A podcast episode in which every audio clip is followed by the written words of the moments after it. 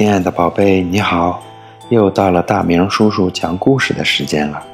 今天我们要讲的故事是：别告诉他，大林和小林是一对双胞胎，长得特别的像。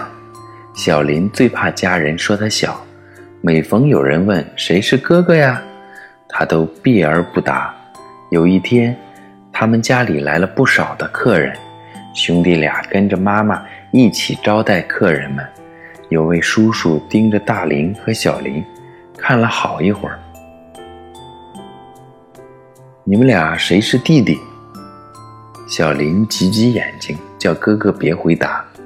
他自己假装给客人倒茶去了。小林扭头一看，客人还在问大林，他忙大声地说：“哥哥，别告诉他。”好啦。